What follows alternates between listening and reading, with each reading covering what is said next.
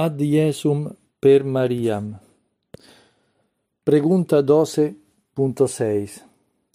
Presentación de un detalle, acontecimiento, mensaje u otro, cogido entre las apariciones de la Virgen María a lo largo de la historia. Lourdes, 1858. Extracto del libro de Padre Justo Antonio Lofeudo, María, la Eucaristía y el final de los tiempos. Bueno amigos y amigas, hermanos y hermanas, esta vez no será muy fácil hablar, comentar un poquito con mis pobres eh, medios eh, eh, de Lourdes, hacer una aparición tan conocida, tan famosa y, sobre todo tan rica de muchos aspectos que sería muy, muy ancho estar aquí a, profundizar. Entonces, como siempre, me pararé sobre solo un aspecto de, una de esas 15, 15 apariciones oficialmente reconocidas por la Iglesia. Ya sabemos que la Virgen María apareció en Lourdes, que es un pequeño pueblo prepirenaico de, de la Francia, el 11 de febrero 1858 a Bernadette Souverieux, una chica pequeña de una familia muy pobre y, además con, con, enfermedades muy débiles de, de, salud. Aquí sigue el, el, relato de cuando ella vi a, a, a, la Santísima Virgen María. Miré hacia la gruta.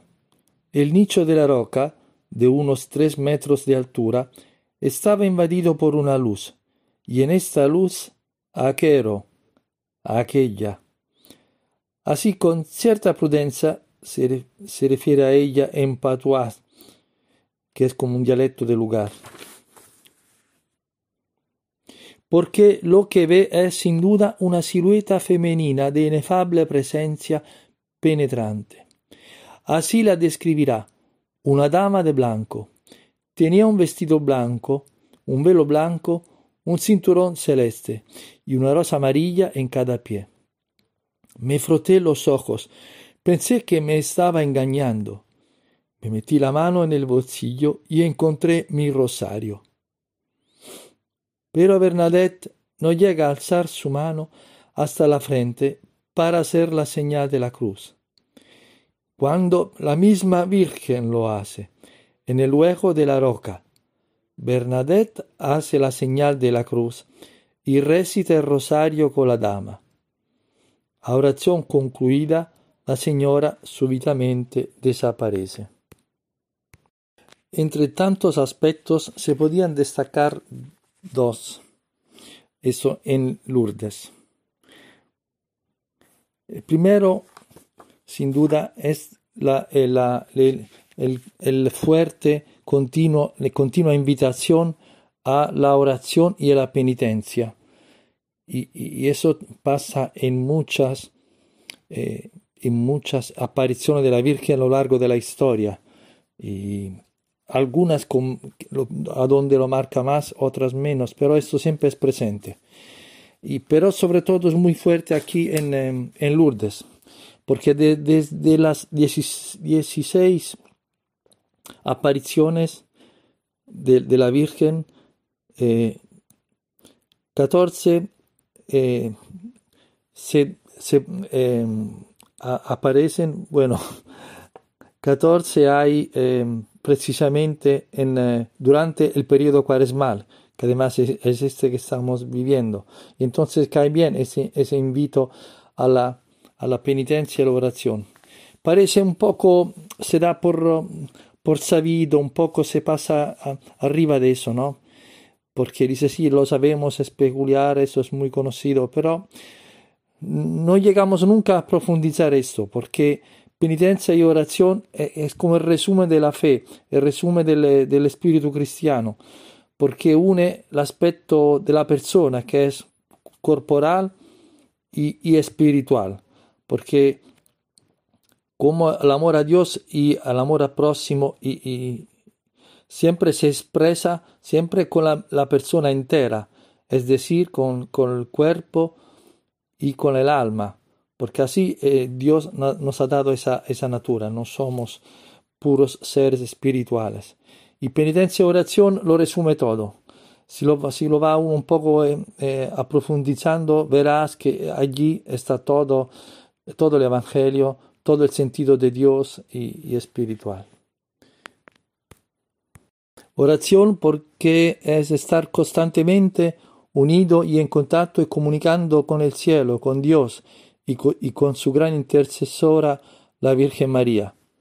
Y, hacer penitencia y es que ofrecer nuestra vida, nuestro tiempo, nuestra energía, nuestro dinero, nuestros, nuestros brazos para los demás, aunque cuando son pecadores, porque como cuando se va a un restaurante con amigos y está solo uno que paga para todos.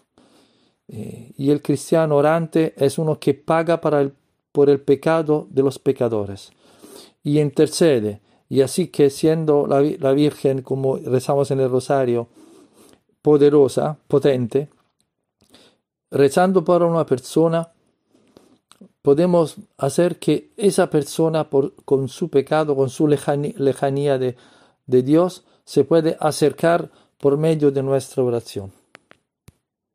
Bueno, pero volvemos al centro, de, al aspecto que vamos mm, desarrollando hoy, que es la, el rosario. El rosario, como el extracto del relato que hemos hecho. Porque en las imágenes, las estatuas muy famosas de la, de la, de la Virgen de Lourdes, ella eh, eh, aparece siempre con, con, como la Virgen del Rosario,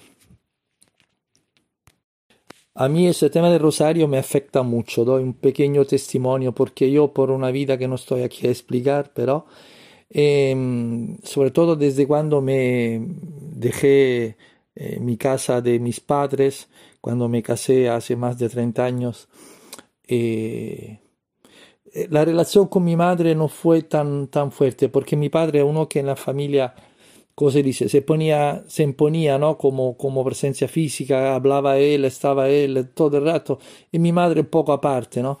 Entonces siempre ahora que ya se han muerto los dos, tengo un poco esa nostalgia, esa, esa poco pequeña pena de no haber dado, por ejemplo, a mi, a mi madre, que también necesitaba, toda la atención que, que merecía, ¿no? Por todo lo que, le ha, que ha pasado su vida y la relación conmigo y en familia.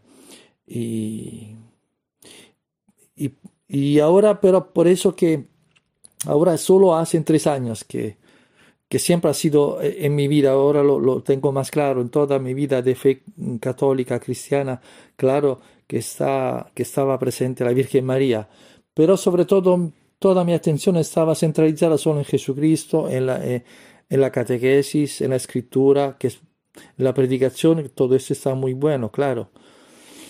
Pero eh, ahora he tenido, ahora no voy a contar cómo, quizás otra vez, pero hace tres años, sobre todo por medio de del descubrimiento, para mí eso, eso ha sido de Garavandal, que es un pequeño pueblo de la provincia de Santander en España, donde la Virgen se apareció desde los años 1961 a 65. De allí ahora ha sido todo un descubrimiento y, ¿cómo? Eh, como decir, muy, muy grande, muy fructífero, muy bueno, hasta que me ha llevado a la consagración y ahora sigo con esa marcha de, de vivir y gustar a Jesucristo por medio de la Madre, ¿no? Y nada, y ahora estoy recuperando esta figura de la Madre. Mi madre terrena, que ya ha fallecido hace muchos años, ahora está en el corazón de la Madre Celeste.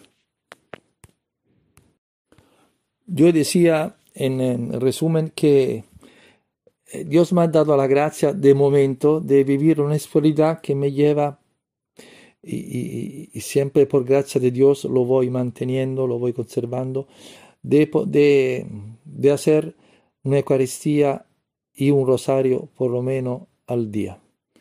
Y esto de rosario al día, luego diré algo después, que me ayuda muchísimo, este de rosario al día, que es el rosario mismo de Lourdes. Decía que la misma Virgen Lourdes ha dado una gran importancia al rezo del rosario, invitando a todo el pueblo cristiano a rezarlo cada día. La Iglesia, en la persona de San Juan, de San Juan Pablo II en 2002, eh, dedicó una letra a la, a, la, a la, oración del Santo Rosario, eh, que os invito a leer cuando podáis, que es muy, muy bueno. Decíamos que en, ninguna aparición la Madre de Dios, eh, el Rosario ocupa una, una, plaza así tan grande como en Lourdes. La, la Virgen aquí lo encomienda con, con, con, las palabras y con ejemplo.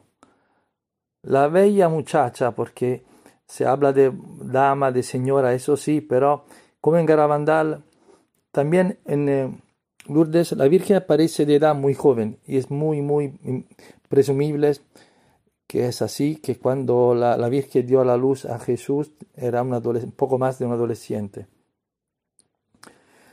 Eh, decía de, de, de, con palabras y con ejemplo, la Virgen que aparecido a Lourdes invitaba a Bernadette. Ella cuenta que, eh, la, que, la, que la Virgen tiene un rosario en el brazo, por exactitud en el brazo derecho. Indudablemente, sin duda, es una corona preciosa.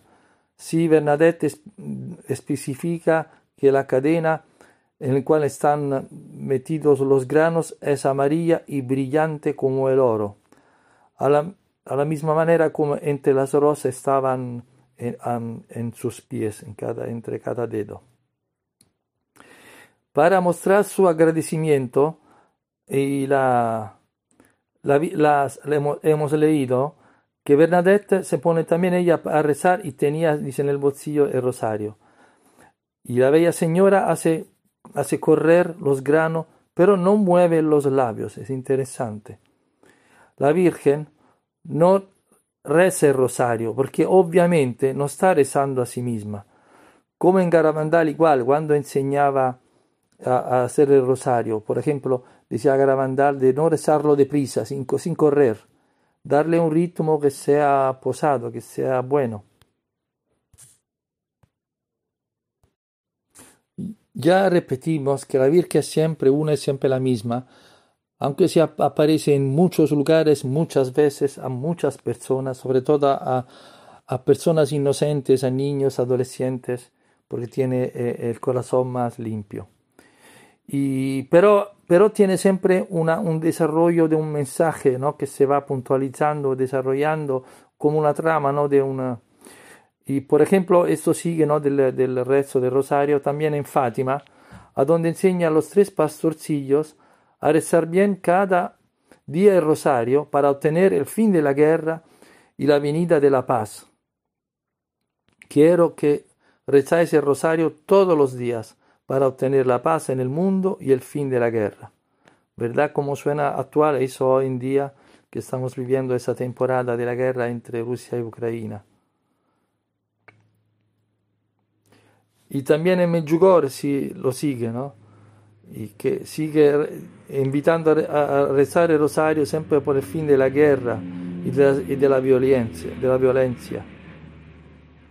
El rosario va eh, recitado en todos, con todos sus misterios, sea solo o en grupo, eh, y es muy indicado particularmente en la familia, porque en ese tiempo Satán dice la Virgen Medjugorje, Satán, el diablo, está suelto de las cadenas, y la Virgen nos invita a enfrentarse contra él y a vencerlo con el rosario en la mano.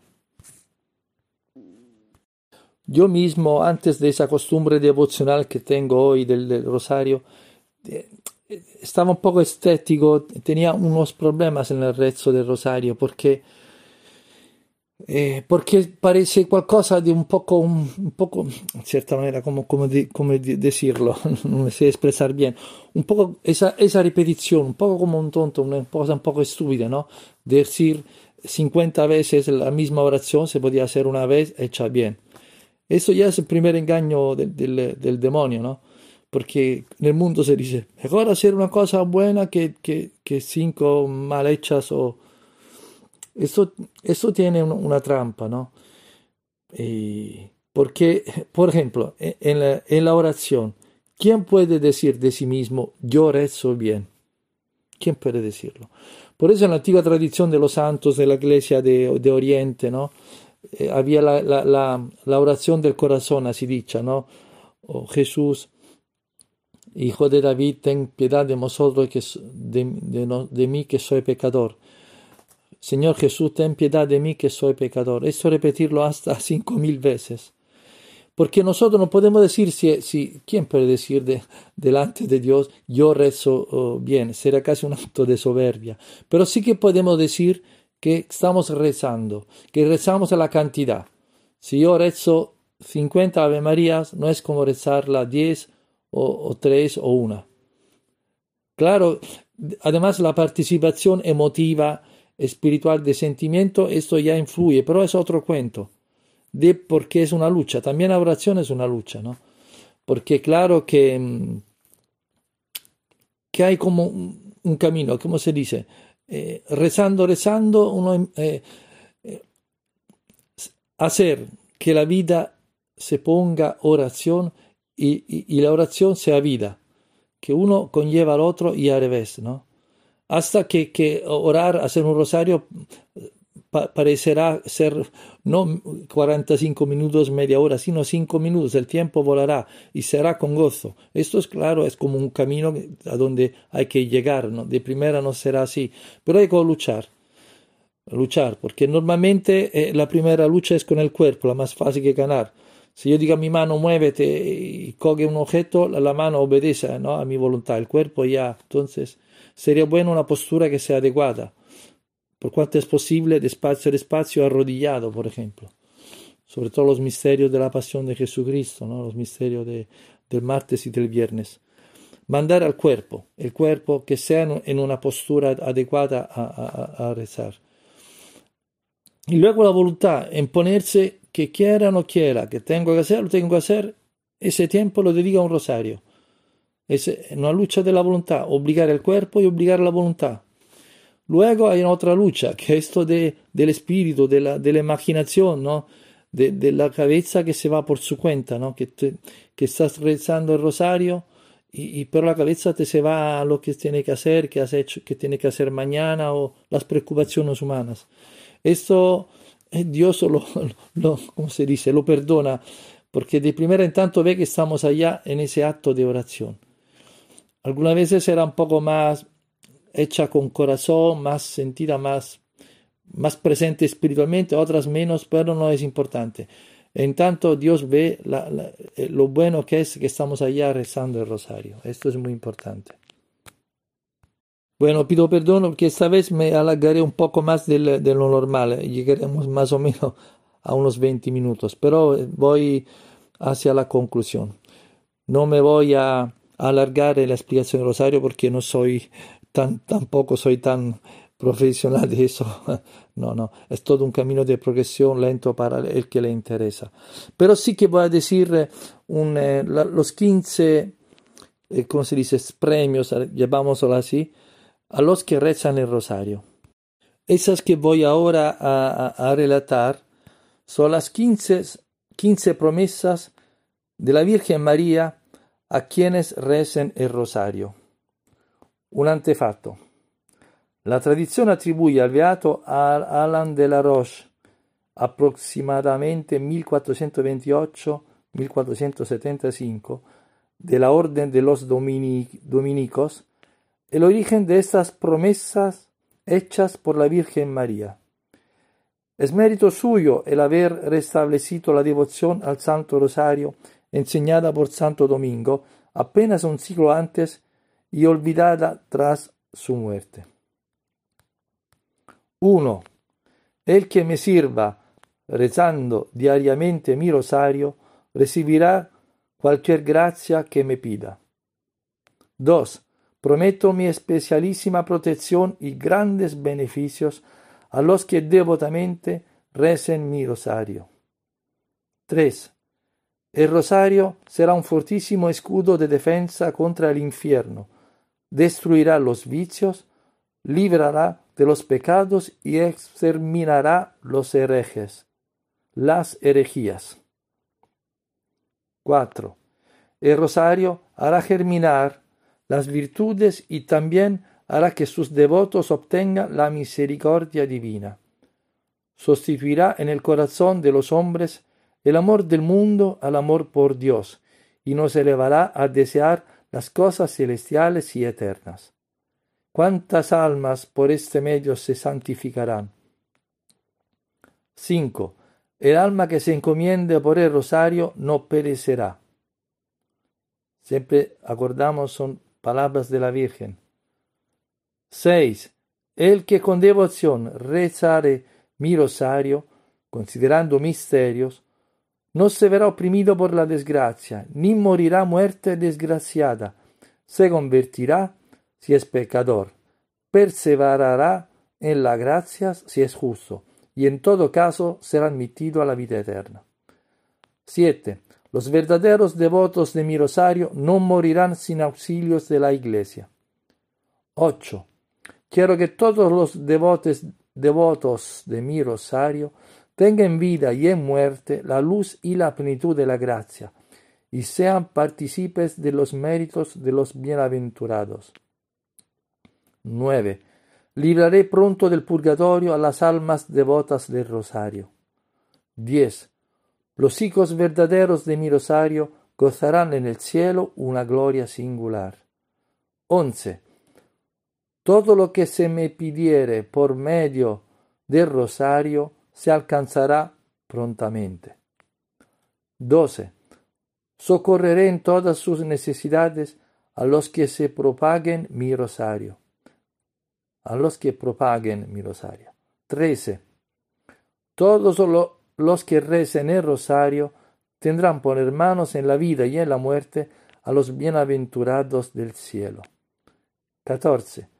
Los que rezan mi rosario son todos hijos míos muy amados y hermanos de mi unigénito Jesús. 15. La devoción al Santo Rosario es una señal manifiesta de predestinación a la gloria.